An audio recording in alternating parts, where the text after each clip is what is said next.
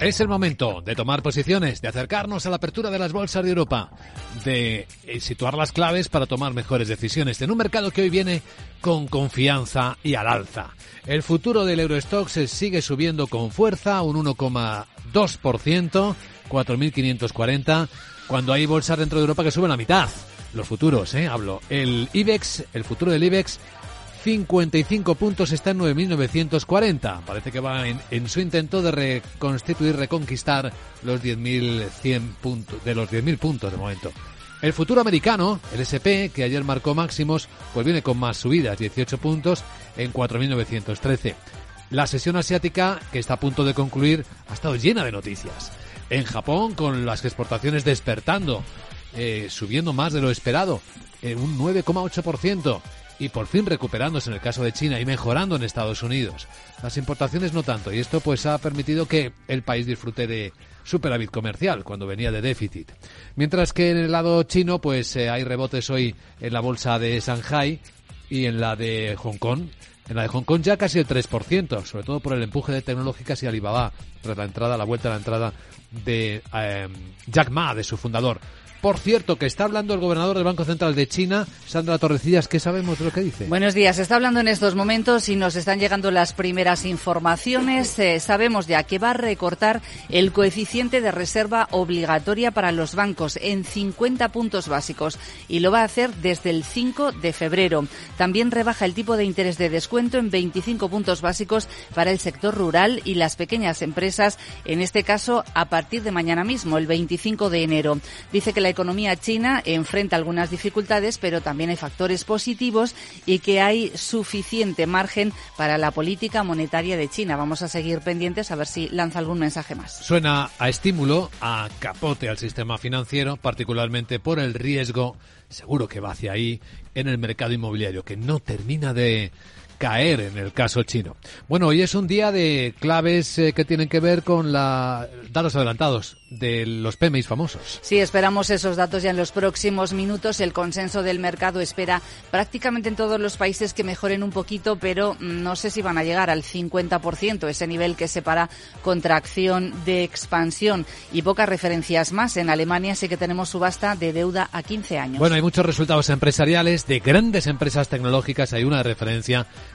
que es la holandesa SML. Ha batido previsiones con una subida del beneficio neto en el cuarto trimestre del 9%, las ventas más de 7.200 millones de euros. Dice que se ha visto beneficiada por la mejora de las ventas de equipos de fabricación de chips a China, aunque ojo porque también reconoce que esas ventas se van a frenar por las nuevas restricciones que han puesto en marcha tanto Estados Unidos como Países Bajos. Resultados también de SAP y su significativo plan de reestructuración. Sí, dice que va a reestructurar el 7% de la plantilla, va a afectar a unos 8.000 empleados. No habla en principio de despidos, eh, sino de renuncias voluntarias o cambios de puestos de trabajo. Bueno, hay muchas más cosas, incluido la subida fuera de hora de más del 8% en Netflix. Damos la bienvenida a este informe de preapertura de mercados en Capital Radio a don Jesús Sánchez Quiñones, director general de Renta 4 Banco. Don Jesús, muy buenos días. Buenos días. ¿Su visión del mercado cómo, cómo viene este miércoles?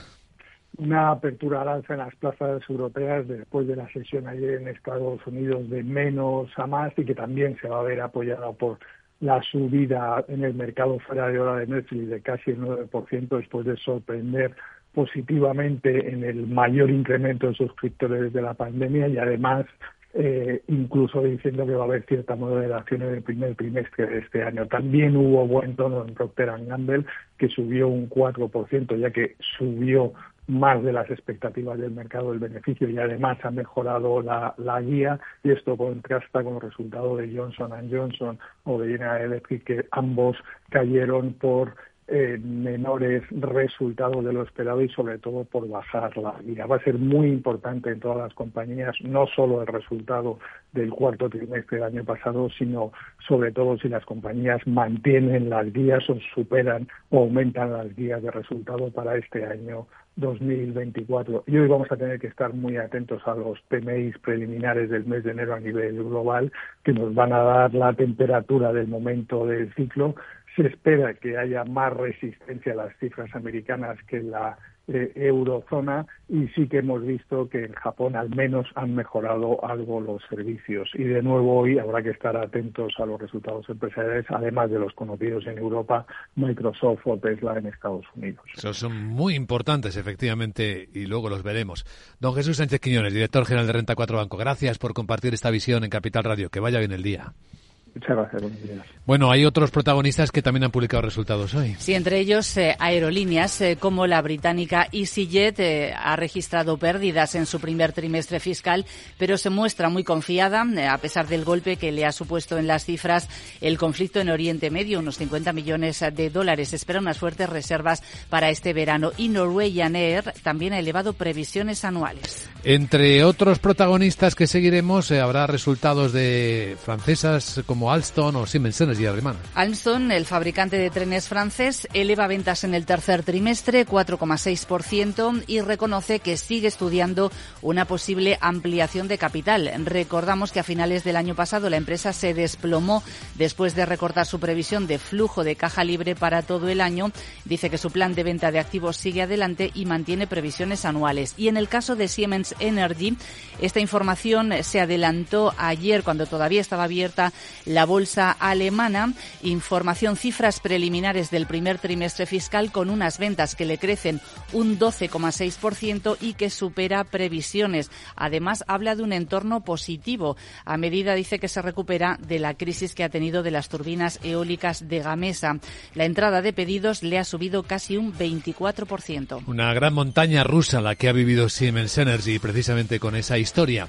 También en nuestro radar va a estar en los próximos minutos Nokia. Porque el fabricante finlandés de equipos de telecomunicaciones ha cerrado un acuerdo de licencia cruzada de patentes 5G con el fabricante chino Oppo. De esta forma, además, resuelven un litigio de patentes que mantenían las dos empresas. Pues estos protagonistas, entre otros, el mercado despierta ya en Capital, la bolsa y la vida.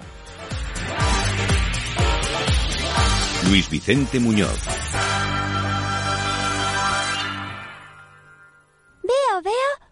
Cosita. ¿Qué cosita es? Empieza por la letrita L. Ya lo sé. Letras del Tesoro.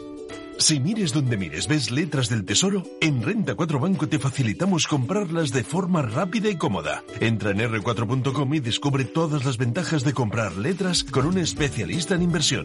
Renta 4 Banco. ¿Quieres más?